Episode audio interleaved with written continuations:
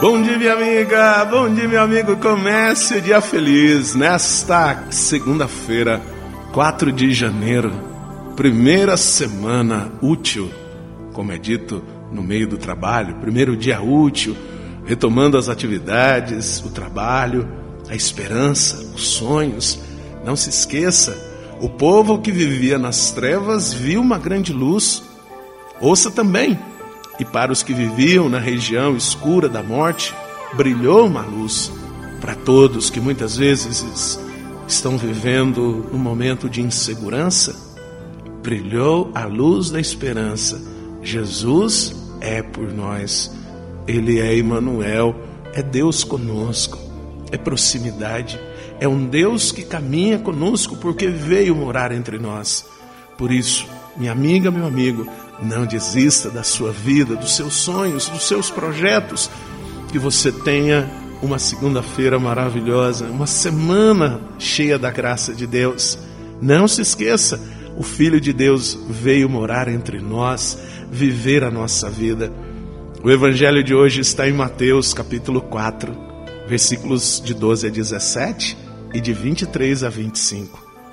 Naquele tempo, ao saber que João tinha sido preso, Jesus voltou para a Galiléia, deixou Nazaré e foi morar em Cafarnaum, que fica às margens do mar da Galiléia, no território de Zabulon e Neftali, para se cumprir o que foi dito pelo profeta Isaías: Terra de Zabulon, terra de Neftali, caminho do mar, região do outro lado do rio Jordão, Galiléia dos pagãos.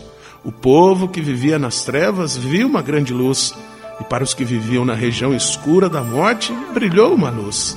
Daí em diante, Jesus começou a pregar, dizendo: Convertei-vos, porque o reino dos céus está próximo.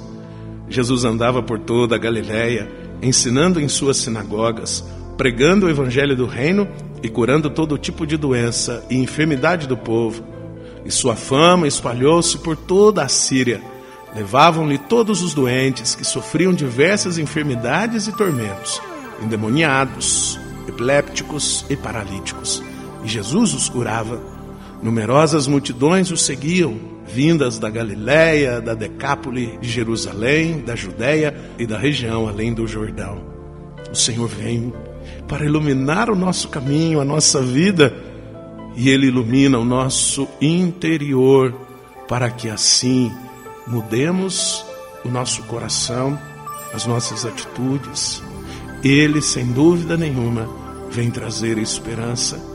Por isso, nós também devemos segui-lo, sair da nossa zona de conforto, irmos ao seu encontro. E não se esqueça, a nossa realização plena somente acontece quando nós deixamos a luz de Deus guiar os nossos passos. Por isso, abra seu coração neste novo ano e deixe a luz do céu entrar e tomar conta de todo o espaço da sua vida. Reze comigo.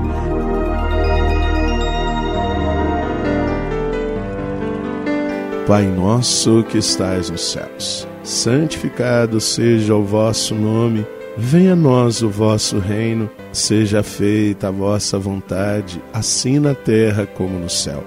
O pão nosso de cada dia nos dai hoje, perdoai-nos as nossas ofensas, assim como nós perdoamos a quem nos tem ofendido, e não nos deixeis cair em tentação, mas livrai-nos do mal. Amém.